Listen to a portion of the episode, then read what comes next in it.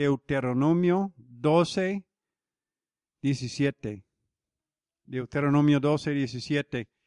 Deuteronomio, bueno, los comentaristas, muchos dicen que es una serie de sermones al fin de la vida de Moisés, si es así, pero también es un pacto, es renovación del pacto para el pueblo joven que iba a conquistar la tierra. ¿Se acuerdan lo que pasó con sus papás? Sí, ese, por temor de los cananeos que rehusaron entrar y conquistar y pasaron 40 años hasta la muerte de todos ellos menos dos. ¿Quiénes eran los dos que sobrevivieron después eh, para la conquista? Josué y Caleb, ¿verdad? Muy interesante. Entonces, la, la cosa que encontramos en, en estos primeros cinco libros de la Biblia es, porque es pacto, es un, es un lenguaje legal. Es el lenguaje legal con muchos eh, mandamientos y consecuencias y bendiciones prometidas y todo esto que tiene que ver con un pacto. A ver lo que dice Deuteronomio 12, 17.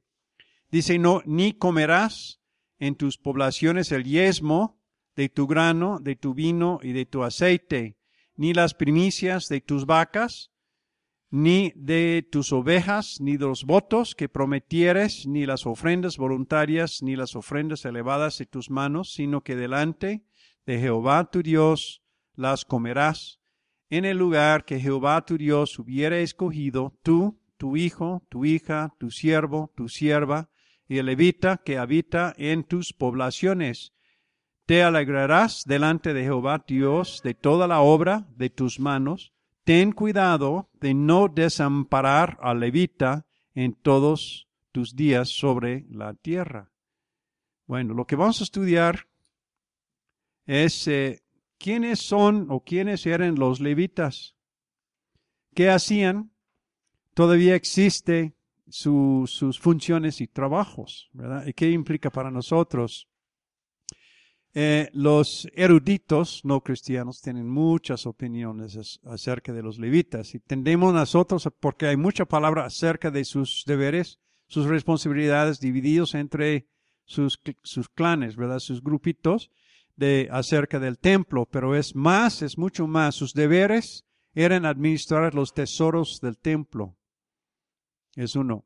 Asuntos exteriores del templo como jueces y gobernadores Así que no todos vivían en Jerusalén, vivían con el pueblo de Israel en todas las tribus. Mencionan las ciudades refugio, ¿verdad?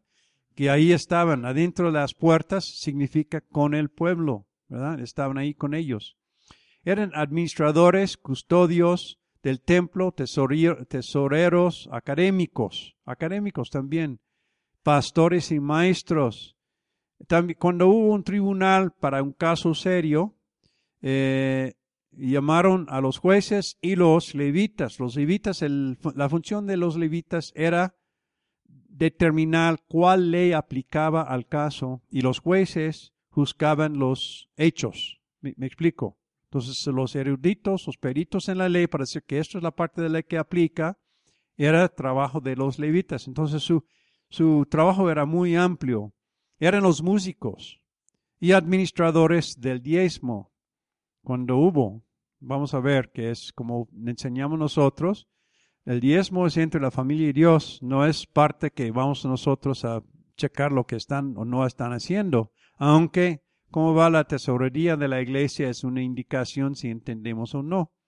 Si la iglesia no está administrando bien, damos a quien sea que está haciendo el trabajo de Dios. Puede ser un, como damos, Marcia y yo damos una ofrenda a Calcedan cada mes porque ellos ministran a nosotros, ¿verdad? Pero es un, es una, un ministerio académico de cosas que escribir, de ayudarnos a entender la escritura, a entender la, ley de Dios.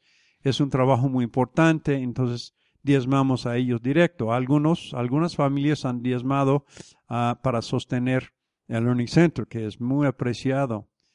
Pero bueno, eh, los levitas entonces tenían una, una gama de responsabilidades muy amplias, ¿verdad? Provieron el estímulo intelectual, la música, el negocio del templo, los jueces para la vida cotidiana y un enfoque para la vida. Era importantísimo para la vida, para, para la vida. En versículo 17, 17, el punto es periódicamente tenían que ir y, presentar o proclamar públicamente su respeto para los escogidos y protegidos de Dios por dioses. Por eso invitaban a los, a los necesitados y a los levitas, a sus comidas de celebración. Fue un diezmo para este tipo de cosa en particular. Tratar a los siervos como miembros de la familia, honrar a los levitas. Los siervos en la casa se trataban como miembros de la familia, no como extranjeros. Muy interesante que en la Biblia la esclavitud es uno mismo podía venderse para pagar una deuda o porque estaba en problemas, pero nadie más podía venderlo.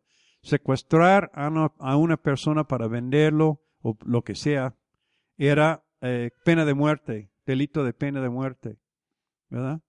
No vivimos a solas, ¿verdad? Vivimos como comunidad.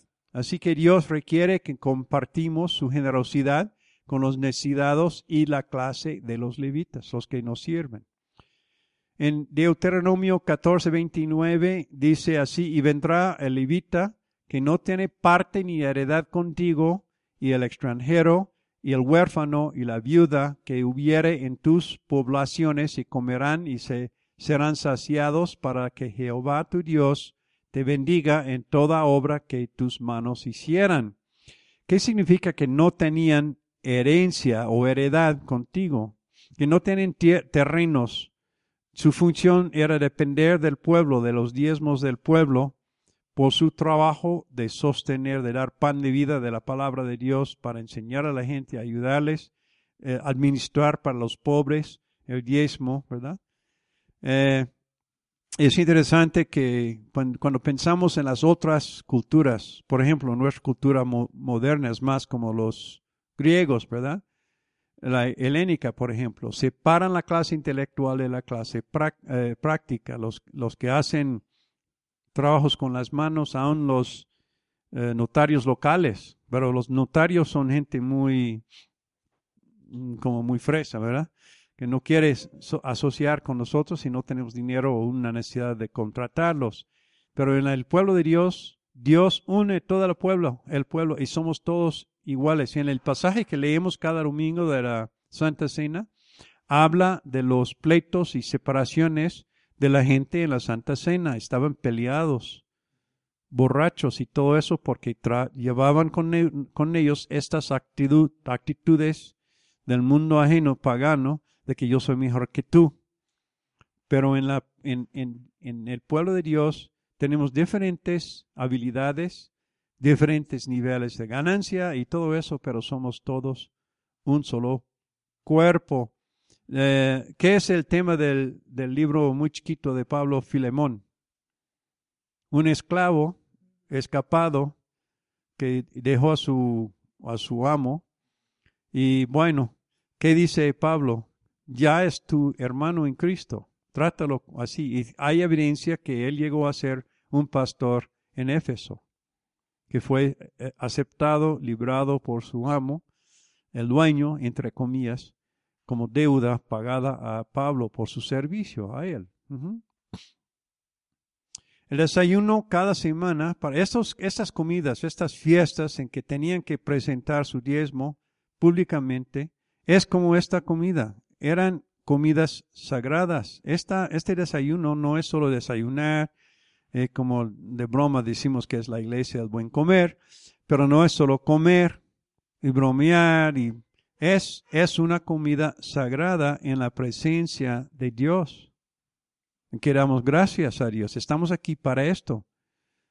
Es el mismo con las fiestas, es lo que ha reemplazado las fiestas es en nuestra, nuestro tiempo juntos en la presencia de Dios los domingos. En versículo 18, los levitas que habitan en tus poblaciones significan dentro de tus puertas o que viven con ustedes, con todo el pueblo, no solo en el templo. E, ellos eran los que llegaron a ser los rabinos también, muchos de ellos. En números 18, 26 y 27 dice así, también hablarás a los levitas y les dirás, cuando reciben de los israelitas los diezmos, que de ellos les he dado a ustedes por heredad, ofrecerán de ello una ofrenda al Señor, el diezmo de los diezmos. Entonces los que sirven como en el papel de un, un levita tiene que diezmar también. De hecho, técnicamente lo que sostiene lo que es el edificio y las necesidades de la iglesia es el diezmo de los diezmos que administran los que enseñan, los que sirvan en este, en este papel. No toda la iglesia. Entonces, todo el diezmo o lo que dan a la iglesia no es solo para sostener un edificio, es principalmente para sostener a los que nos sirven. Bueno, entonces dice, cuando reciben de los israelitas los diezmos, que de ellos les he dado a ustedes por su heredad. La heredad de los levitas no era tierra, ¿qué era? Los diezmos. Ofrecerán de ello una ofrenda al Señor, el diezmo de los diezmos, y su ofrenda le será considerada como los cereales de la era o como el producto del lagar. Entonces, esto es un caso en que por fidelidad la gente diezmaba fielmente y era suficiente para administrar. El diezmo no era solo para sostener rico al levita, era para administrar para los pobres, los huérfanos, las viudas, los extranjeros, los forasteros viviendo o eh, los residentes entre nosotros. No es uno que está en la puerta, es uno que ya ha aceptado la ley de nuestra, nuestro pueblo y que está con nosotros. ¿Verdad? Un diezmo de diezmos para financiar lo que es la iglesia o el templo. Lo demás era como un producto del mercado. Por eso dice que será considerado como los cereales de la era o como el producto del lagar. La tendencia para nosotros es despreciar el trabajo de enseñar, porque no es un producto que se vende, es algo que se hace, es un siervo de Dios, debe hacerlo gratis, gana mucho o pensamos que gana mucho y yo tengo otras cosas para ganar, para gastar mi dinero. Entonces no me obliga. Sí, nadie puede obligar a nadie diezmar o dar lo que sea. Pero Dios bendice o maldice según nuestra fidelidad en este aspecto. ¿Y para qué es? aquí decimos sí que gracias a Dios que Dios nos ha dado un lugar que compartimos con la escuela y, pagamos a los que enseñan un tantito.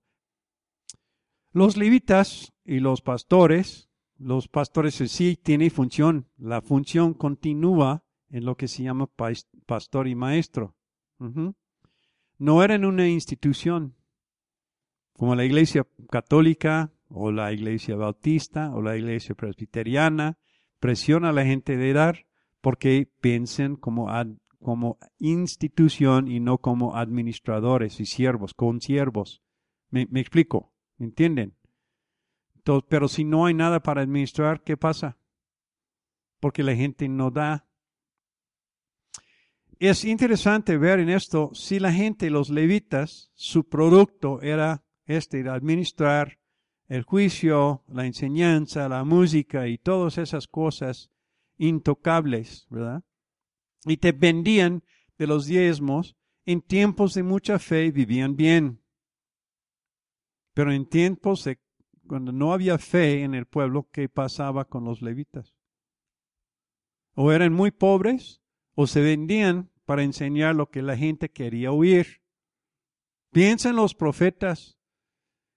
Eh, hay varios eh, textos en Jeremías que eh, ellos estaban profetizando, enseñando, sirviendo por dinero, por avaricia, diciendo lo que la gente quería oír, no lo que era fiel a la palabra de Dios. En tiempos de poca fe te va a costar decir la verdad, la neta del planeta.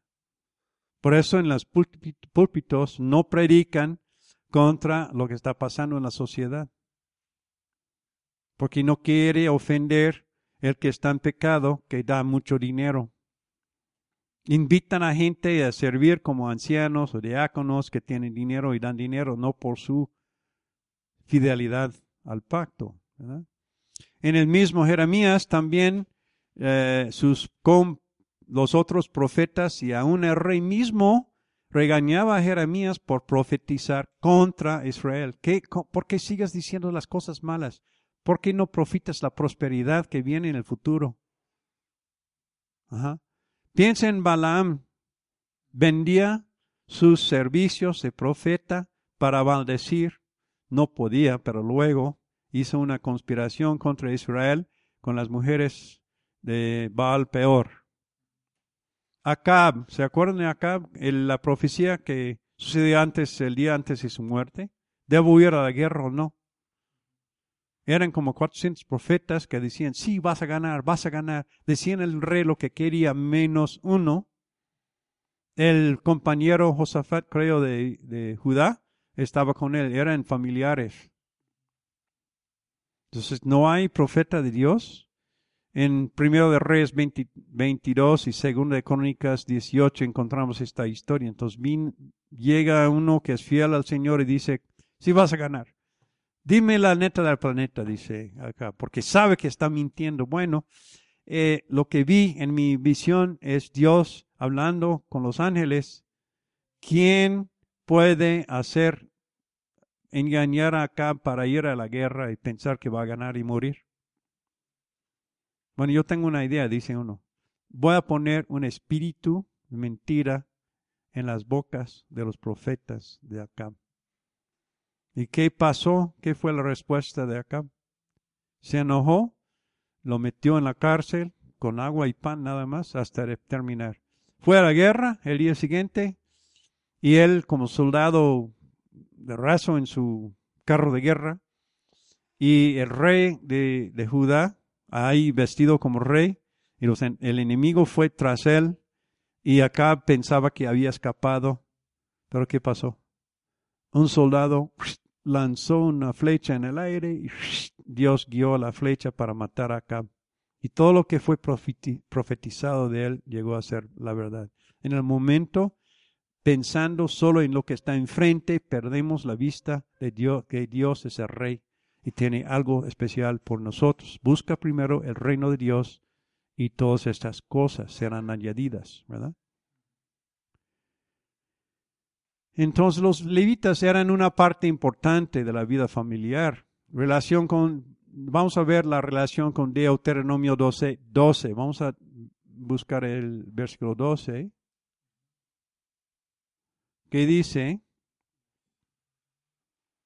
si lo encuentro, y os alegraréis delante de Jehová vuestro Dios, vosotros, vuestros hijos, vuestras hijas, vuestros siervos y vuestras siervas, y el levita que habite en vuestras poblaciones por cuanto no tiene más heredad con ustedes menos ustedes, lo que ustedes dan. Que muestra lo que realmente es importante a tu vida. Como dicen, si quieres, si yo quiero saber lo que realmente, dónde está tu corazón, te voy a pedir mostrarme tu chequera. Porque dónde estás ganando tu dinero muestra dónde está tu corazón, el poco que tenemos. Y se le alegrarán en la presencia del Señor, su Dios, ustedes, sus hijos y sus hijas, sus siervos y sus siervas, y a levita, que vive dentro de tus, sus puertas, ya que no tiene parte ni heredad entre ustedes. Son tres clases de personas en este versículo, los necesitados, viudas, huérfanos, pobres, ancianos sin familias este tipo de cosas. Número dos, los forasteros, extranjeros residentes. Y número tres, los levitas. La idea era venir a la iglesia para recibir ayuda. De hecho, en tiempos pasados en la iglesia insistía que la gente en necesidad llegaba a la iglesia para recibir. No de que voy a tu casa y te voy a dar en secreto. O viene a, viene a la iglesia y pide ayuda de los ancianos, ¿verdad? Eso indica, indica que no, ser pobre no se hace bueno. Hay estafadores, hay flojos. Tenemos, yo observo en la iglesia moderna, ah, tal vez aquí más que en otros lugares, no sé, esta idea, esta actitud de que somos pobres. Siempre hay razón de no poner todo, de siempre pedir, yo no puedo, de intimar, de como un, un tipo de chantaje espiritual. No tengo, fíjate que no hay. Íbamos a hacer una playera con esto en, para Honduras porque es que en México, en, en Honduras es fíjate que, y es así es su saludo, fíjate que no hay, siempre pidiendo en vez de ponerte a, trabajo, a trabajar. Yo sé cómo es, entendemos cómo es. Estamos viviendo un régimen, un estado que robe todo come la cosecha de la familia. La única manera de escapar, de cambiar esto, la, la salida, como dice el presidente del libro del presidente, La, la salida real realmente es diezmar y pagar los impuestos hasta que Dios nos alivia de este, este pesado juicio. Es la única manera.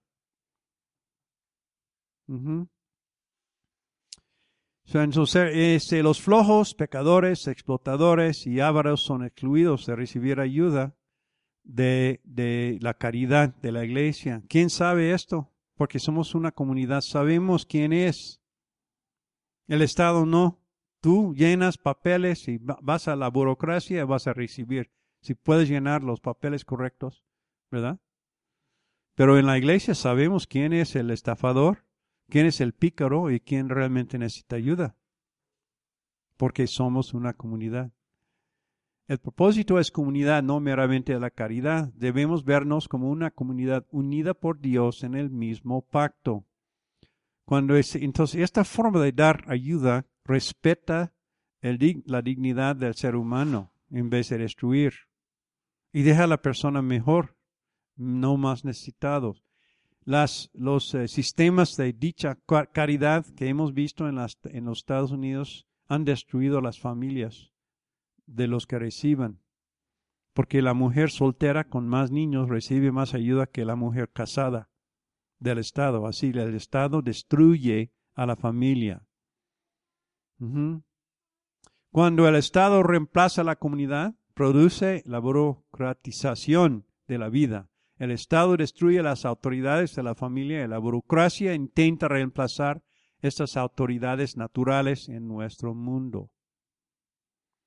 No debemos desamparar a los levitas porque son nuestros instructores en el camino que Dios manda para nosotros. ¿Qué significa desamparar? desamparar? Dejarlos sin nada, no pagar. ¿Sí? Vamos a Deuteronomio 25, 4. Deuteronomio 25, 4. El buey que trilla. Deuteronomio 25, 4. No pondrás bozal al buey que trille, que trillare, dice la reina Valera, ¿verdad? Eh, vemos, ¿dónde vemos este texto? En el Nuevo Testamento. Primero de Corintios 9, 17. Primero de Corintios 9, 17. Vamos a leer la interpretación y cómo aplica este texto en el Nuevo Testamento en nuestros tiempos. Este, primero de Corintios 9, dije 9, 17, ¿verdad? y es 9, 17 al, al no, no puede ser. Es 9, 9 al 11, creo. Perdón. Perdón. Vamos a versículo 1. Creo que es versículo 1. Creo que es. Mi dedo duplicó el. No soy apóstol. 9.1. No soy apóstol. No soy libre ¿No he visto a Jesús, el Señor nuestro? ¿No sois vosotros mi obra en el Señor? Si para otros no soy apóstol, para vosotros ciertamente lo soy, porque en el sello de mi apostolado sois vosotros en el Señor. Contra los que me acusan, esta es mi defensa. ¿Acaso no tenemos derecho de comer y beber? ¿No tenemos derecho de traer con nosotros una hermana por mujer, como también los otros apóstoles y los hermanos del Señor y Cefas. ¿Quién es Cefas? Es Pedro. O solo yo y Bernabé no tenemos derecho de no trabajar. ¿Qué hacía eh, Pedro para, o Pablo, perdón, para no presionar, para no cargar a la gente nueva en Cristo? Tiendas, tenía un oficio. Vale la pena que el pastor tenga oficio. ¿Quién fue jamás soldado a sus propias expensas? ¿Quién planta viña y no come de su fruto? ¿O quién apacienta el rebaño y no toma de la leche del rebaño? Digo esto como, eh, como hombre. ¿No dice esto también la ley? Porque en la ley de Moisés está escrito, no pondrás bozal al buey que tría. ¿Tiene Dios cuidado de los bueyes o lo dice enteramente por nosotros? Pues por nosotros se escribió, porque con esperanza debe arar, arar al que ara y al que tría con esperanza de recibir el fruto. Si nosotros sembramos entre vosotros lo espiritual, es gran cosa si segaramos, segaremos de vosotros lo material? Si otras participan de este derecho sobre vosotros, cuanto más nosotros. Entonces, muy, está haciendo el argumento de lo que si valoran, si la, valoráramos este ministerio del pan de vida a nosotros, debe, merece ser pagado. Si el, el, buey merece su pago, tanto más el siervo de Dios. Primero de Timoteo 5, 17 y 18. Primero de Timoteo 5, 17 y 18. Los ancianos que gobiernan bien sean tenidos por dignos de doble honor, mayormente los que trabajan en predicar y enseñar, pues la escritura dice, no pondrás bozal al buey que tría, y digno es el obrero de su salario. Entonces, es el, el anciano, los que enseñan, los que gobiernan bien, no fulano de tal, no el que es flojo, que no trabaja. Que créeme, preparar un mensaje requiere un buen, de hecho me enseñaban en, la, en el seminario 20 horas de preparación para media hora de, para esta media hora. Y probablemente sale como 20 horas, fácilmente sale como 20 horas que yo gasto en tener algo que para, para enseñarles, para ayudarles. Porque estoy siempre leyendo, leyendo, leyendo, no cuento horas. Pero es fácilmente lo que requiere. Y media hora de Predicar es como tres horas de trabajo físico en otra cosa. Es desgastante. Pero son los ancianos, no, no quien sea, pero los que gobiernan bien, sean tenidos por dignos de doble honor, mayormente los que trabajan en predicar y enseñar. ¿Qué es doble honor? Sí, honor y no, no, es pagar, es honor por medio de dinero. ¿Cómo mostramos que realmente honramos a, al que trabaja duro? Solo puedo decir, excelente enseñanza, pastor. Es como decir a una persona en necesidad, que Dios te bendiga, vete.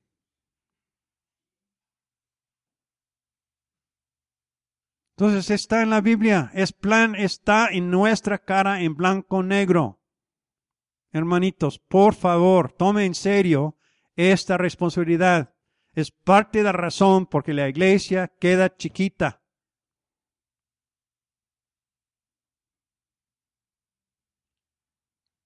No valoramos lo que recibimos aquí.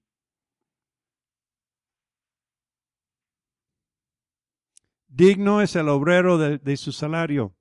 ¿De dónde viene este dicho? ¿Quién dijo esto?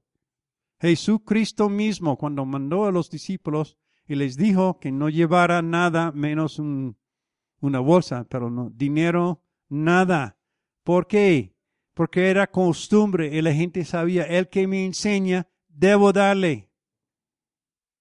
No es como tenemos una conferencia y te va a costar mil pesos para asistir. Lo que Dios pone en tu corazón, lo que es tu diezmo, es un porcentaje. Aún los pobres pueden dar si quieren. Los que reciban el ministerio tienen que sostener, sostener completamente al que ministra.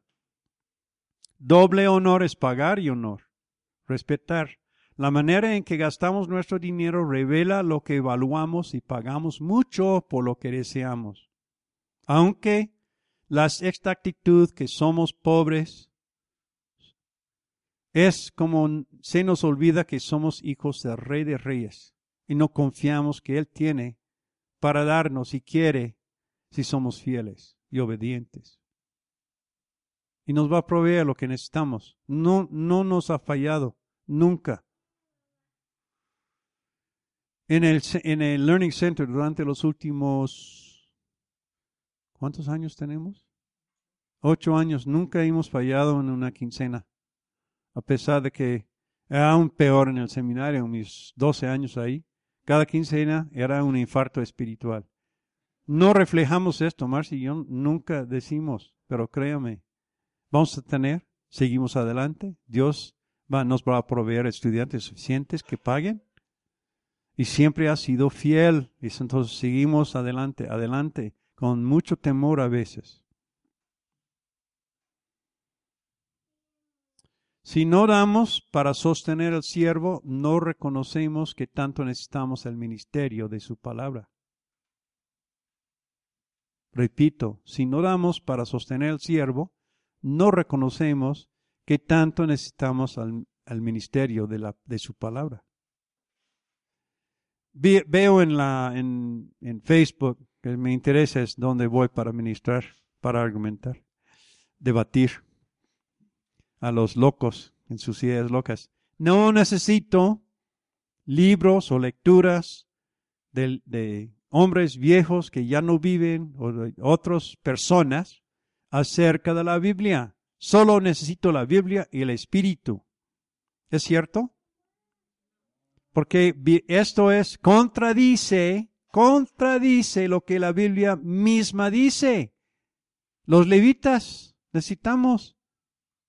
Piensa en este, el, el Felipe, el, el etíope, ¿cómo se llama? Lo que era, eunuco, eunuco, eunuco. ¿Entiendes lo que estás leyendo? ¿Cómo voy a entender si nadie me explique? Efesios 4. Cristo mismo dio dones a la iglesia, no dones espirituales como pensamos en, en esos dones, pero sin hombres, comunicadores, apóstoles, evangelistas, pastores y maestros. Son personas que sirvan, son dones de Dios a nosotros. Entonces la Biblia contradice esta idea que podemos solo leer la Biblia, entender. Además, el reino de Dios ha avanzado tal de que conceptos de la Biblia, como entendemos la Biblia, es parte de la cultura. Aún el idioma, las palabras, las frases de la Biblia son parte de nuestro hablar diario. No es posible leer la Biblia en un vacío a solas. Entonces, esta es una mentira. Necesitamos a gente dedicada, dotada para enseñarnos, estudiar, enseñar, para aclarar qué debo hacer.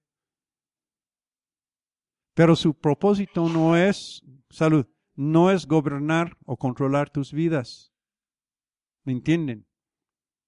es equipar, ¿qué dice Efesios 4? ¿Qué es el propósito? Vamos ahí, vamos a buscar Efesios 4, creo que es, es 12. Efesios 4, si no mal me acuerdo, es versículo 12. No, es antes. 11, sí. Y él mismo, ¿quién es él mismo? Jesús mismo constituyó a unos apóstoles, a otros profetas, a otros evangelistas, a otros pastores y maestros, a fin de controlar tu vida, de meterse en tu, en tu vida familiar.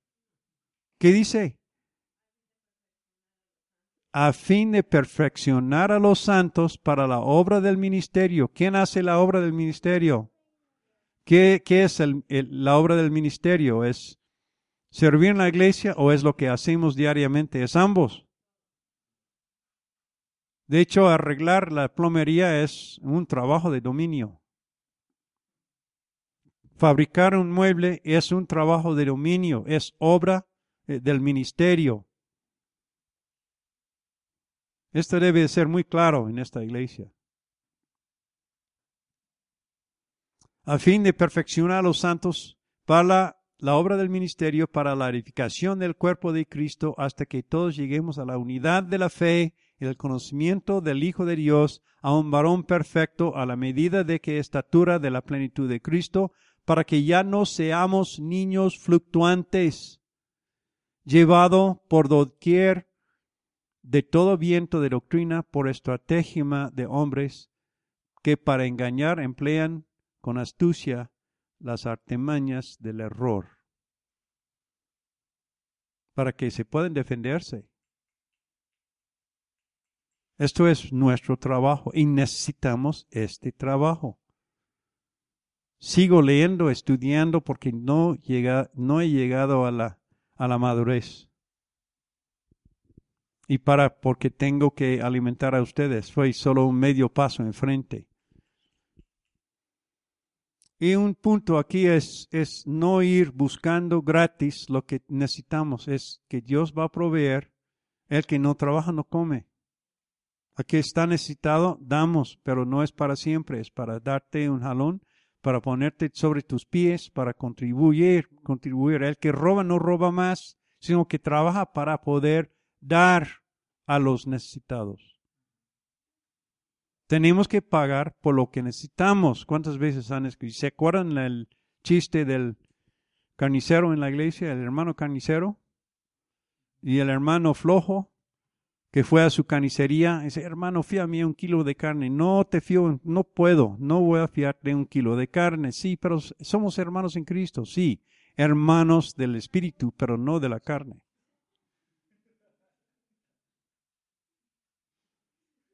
¿Qué testimonio tenemos en este mundo? A los inconversos saben, cuidado con los cristianitos porque quieren algo por nada. Tengo un amigo eh, abogado cristiano que desafortunadamente por un buen mercado por su servicio principal es el divorcio. Me dice que los peores clientes son los cristianos porque siempre quieren sus servicios por nada. No quieren pagar. Qué vergüenza. Está en la Biblia que tenemos que pagar por lo, lo que necesitamos, pero no confiamos en Dios que Él nos va a proveer, entonces no queremos pagar.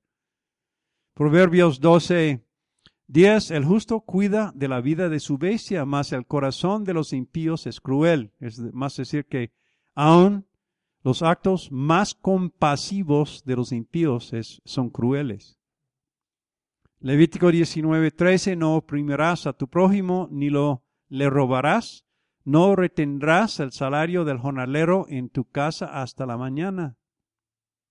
Deuteronomio 24, 14 al 15. No oprimarás al jornalero pobre y menesteroso, ya sea que tus hermanos o de un extranjero que habitan, eh, a los extranjeros que habitan en tu tierra dentro de tus ciudades.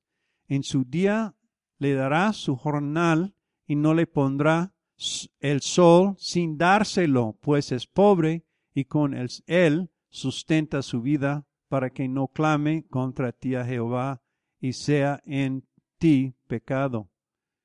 Hay algunos que opinan que realmente lo que la Biblia manda es pagar cada persona, no importa lo que sea, diariamente, pero para mí es el, el que es pobre. Pero si aplica, como hemos visto, si el buey merece comer, ¿qué tanto más el siervo? O lo que él, el que viene para servirte arreglando la plomería, la electricidad, consejo legal, merece su pago. En este caso, si hacemos un contrato de que al fin del tiempo en la cosecha te voy a compartir 50% de lo que ganamos, no es dejar pasar la fecha prometida. Si es que prometemos pagar el quinto día hábil en la escuela, lo pagamos porque valoramos el servicio y nuestros hijos son un tesoro más importante que el carro, la tele, lo que sea que tenemos. Y pensamos que nos presentamos muy santos. Algunas familias que hablan más santos, con palabras más santas, a veces son los peores en pagar. ¿Qué debo evaluar? ¿Qué debe ser mi, juicio de evaluar su actitud, realmente su estado eh, espiritual? No por las palabras. Gritan sus acciones. Y si es, es comunicar o cumplir. Y dice que, bueno, soy pobre y no tengo nada, eh, soy a solas con mis hijos y no tengo que. Lucas 21, 1 al 4, y termino con esto, levantando Jesús la vista, vio a los ricos que echaban sus ofrendas en el arca del tesoro, en el templo. Vio también a una viuda pobre que echaba ahí dos pequeñas monedas de cobre, y dijo, en verdad les digo que esta viuda tan pobre echó más que todos ellos. Porque todos ellos echaron en la ofrenda de lo que les sobra, pero ella de su pobreza echó todo lo que tenía para vivir. ¿Pensamos que Dios iba a abandonar a esta viuda? ¿De dejarla sin comer? Ninguna manera. Quiero pedir a los que no pueden pagar, ¿cuánto me puedes dar? ¿500 pesos? ¿100 pesos? ¿50 pesos? Muéstrame la fe que tienes en Dios por medio de hacer algo. Dios es fiel y nos ha dado. Y termino con, bueno, tengo otro texto que me hizo pensar, ¿para qué tanto énfasis en esto? Si Dios está canalizando dinero por medio de, en este tiempo de nuestras vidas, Marcia y yo, ¿por qué tengo que dar yo el otro? Filipenses Vamos a Filipenses 4, 17, la sección en que él da gracias a Dios porque mandaron dinero para sostenerlo. ¿Verdad? Dice que no es que busque dádivas. En este es el texto en que dice, yo he aprendido a vivir sin o con. Yo puedo hacer todo, yo puedo hacer todo en Cristo que me sostiene. Está hablando de vivir con dinero o sin dinero. ¿Y qué dice? aunque estoy ayunando por falta de dinero, no estoy pidiéndote dádivas. Mi preocupación es tu estado espiritual. ¿Qué dice? No es que busque dádivas, sino que busco fruto que abunde en vuestra cuenta.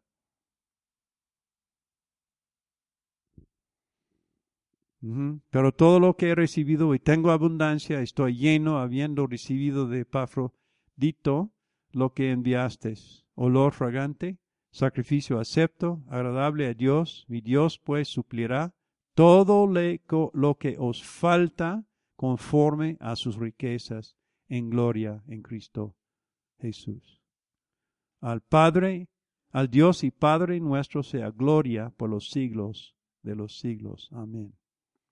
Entonces no vamos a checar, no vamos a molestar, no vamos a decir, pero espero que Dios pique la, conciencia porque tenemos generaciones futuras y si no empezamos ahora de cumplir con lo que Dios nos ha mandado, de valorar lo que Dios está diciéndonos hacer, no vamos a avanzar.